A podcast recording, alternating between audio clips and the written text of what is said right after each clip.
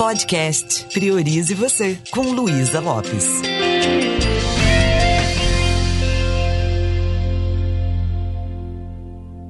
Olá, que bom que você está aqui comigo. Nós estamos falando sobre como fazer o cérebro trabalhar a nosso favor, como turbinar a nossa mente, tendo em vista que quando a gente esquece de cuidar dessa musculatura, dessa massa cinzenta que é o nosso cérebro, os prejuízos podem ser muito grandes. Você sabia que a partir de 30, 35 anos nós já começamos a ter falhas de memória?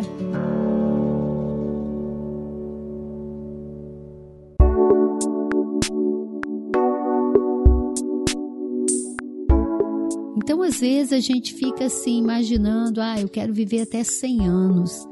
Você gostaria de viver até 100 anos de uma forma totalmente apática, com um cérebro morto, sem nenhum estímulo? Ou você gostaria de viver até 100 anos com vitalidade, com alegria, com saúde? Eu sei que a gente não pode garantir nada sobre o futuro, tudo é incerto. Mas eu sei que muitas coisas que a gente faz hoje, essas coisas vão refletir naquele futuro que nós desejamos. Nós estamos criando um futuro indesejado quando a gente para de estimular esse, essa musculatura cerebral.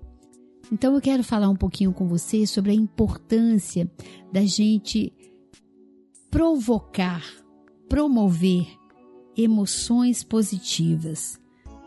Como é que a gente pode fazer isso? O que, que são as emoções positivas? São aquelas emoções que fazem com que o nosso cérebro ele, ele fique mais animado, aquelas emoções que traz a gente de volta para a vida. Você já deve ter visto isso algumas vezes, né? Você olha o copo com metade de água ou você olha o que está faltando? Você está vendo o vazio que está no copo ou o copo meio cheio? Não tem isso? É, isso na programação neurolinguística se chama metaprograma. Uma pessoa que às vezes está focado muito na dor ou está focado em buscar prazer na vida. Nós podemos treinar o nosso cérebro. Nós podemos aprender a olhar o copo meio cheio. Existem pessoas que são assim naturalmente, né? Às vezes acontece alguma coisa que todo mundo acha que é muito trágico e a pessoa fala assim: ah, o carro não vale nada, mas eu tô vivo. E muito imediatamente ela reenquadra, ela vê o lado positivo. Se a gente prestar atenção, todos os eventos na nossa vida, por mais duros que tenham sido e que sejam, eles estão sempre nos ensinando a, a crescer com isso. Então, preste atenção de como é que está o ritmo da sua vida. Você está naquela rotina fazendo a mesma coisa o tempo todo? Então, se você, por exemplo, é um engenheiro e está todos os dias fazendo conta, é, com preocupações e o hemisfério esquerdo está ali o tempo todo presente, o que, que você poderia fazer para contrabalançar isso? Você poderia fazer um exercícios de aeróbica, você poderia aprender a dançar, você poderia aprender a cantar. O que, que você poderia fazer para ter a certeza que você não está focado só no racional? Como você poderia gerar emoções positivas? Eu conheço uma pessoa que ela é da área de contabilidade e também é, é uma pessoa que estudou música, é maestro. Eu acho isso fantástico. Por quê? Porque ele foi para a contabilidade por uma necessidade profissional, mas em contrapartida ele faz algo que vai ativar nele emoções positivas.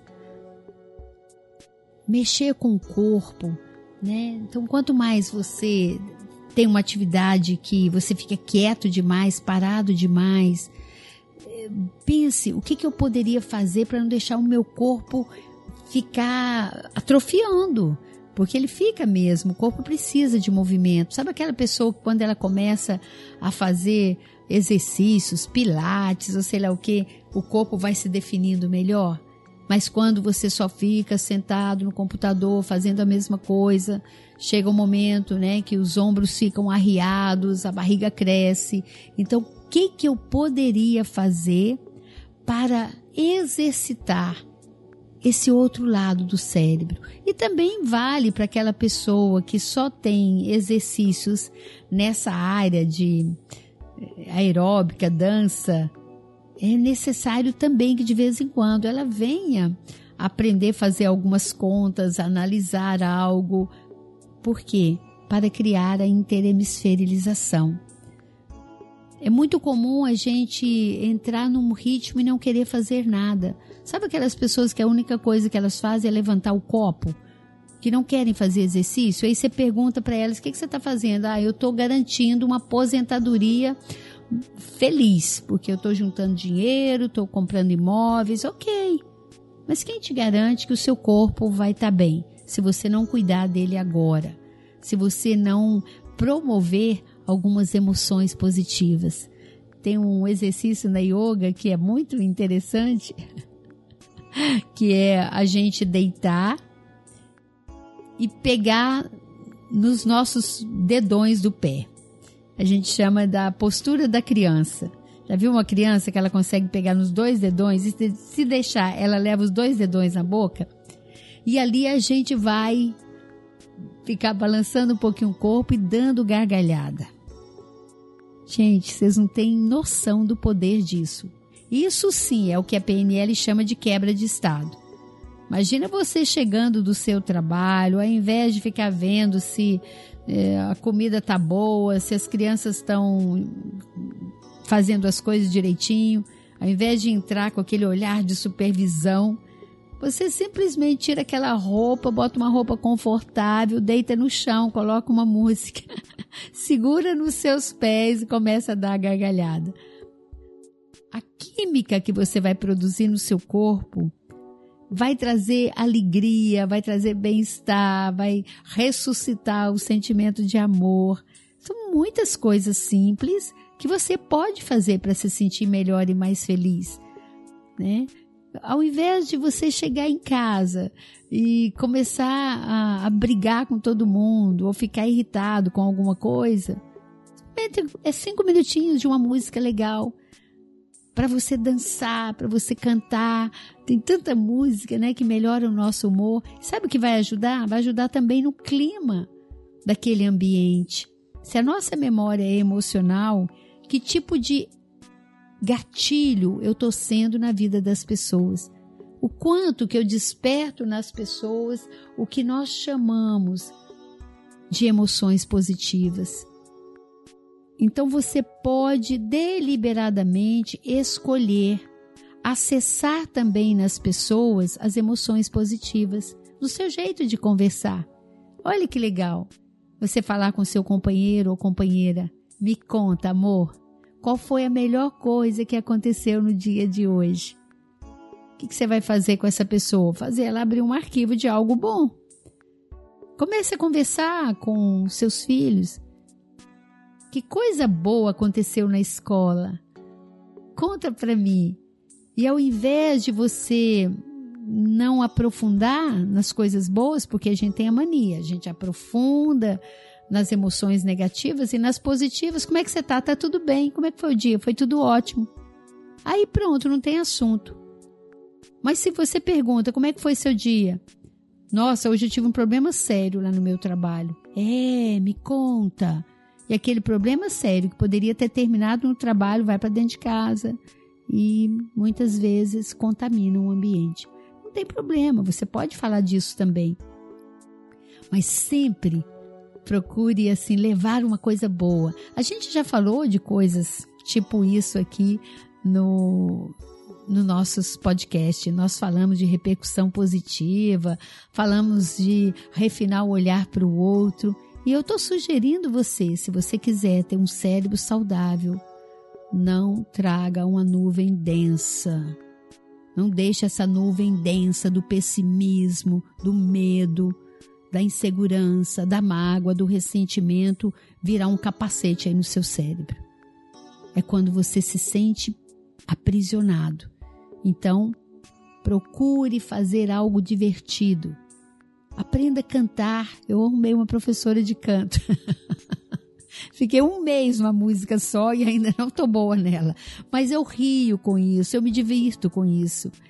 Né? Ou aprenda a tocar um instrumento. Você não precisa ser um profissional disso, mas crie algo que leve você a explorar um outro lado do seu cérebro, aquele que você está investindo pouco nele.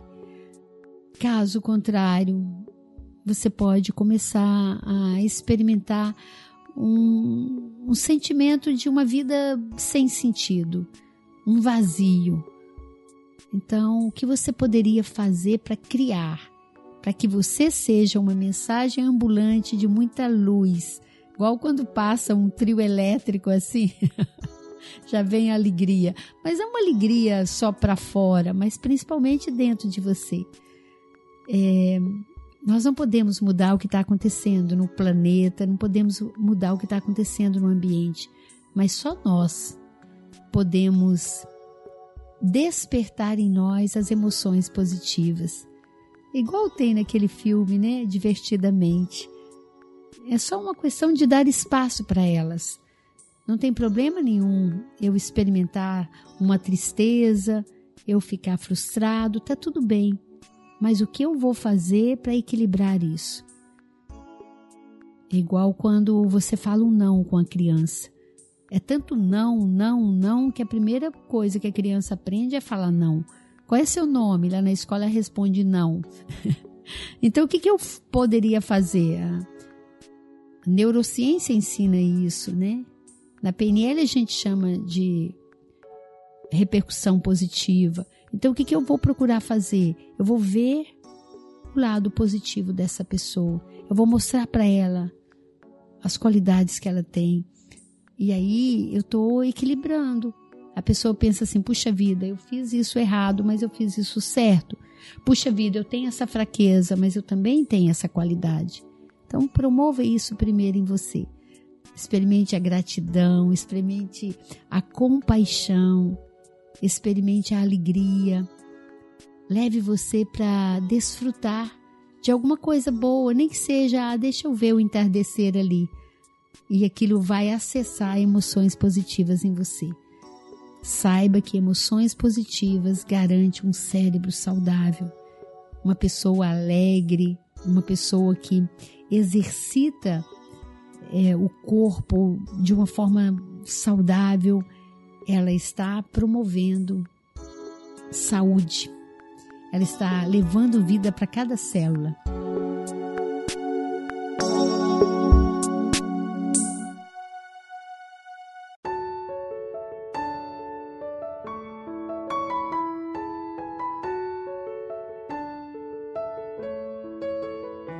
Vamos praticar? Tá aí um convite. Quando você realmente cuida do seu mundo interno e você reacende emoções positivas, você está levando luz para cada departamento aí da sua mente. Você está levando luz para cada neurônio. E isso é bom demais. Porque ninguém veio para ficar, não é verdade? Então, levar a vida tão a sério pode ser algo que não seja muito inteligente. Tá aí, me deixa saber como isso está te ajudando. Um beijo bem carinhoso e priorize você.